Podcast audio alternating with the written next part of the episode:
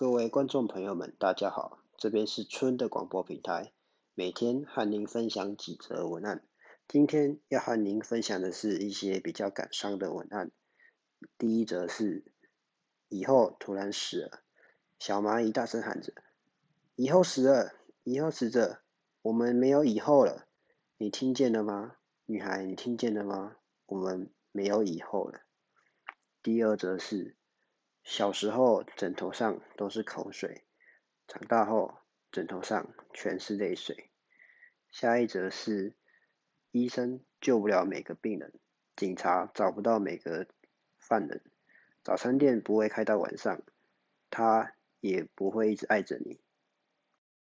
下一则和你分享的是，以前不喜欢曹操，是因为他一心只想夺荆州；现在喜欢曹操，是因为他一心只有荆州。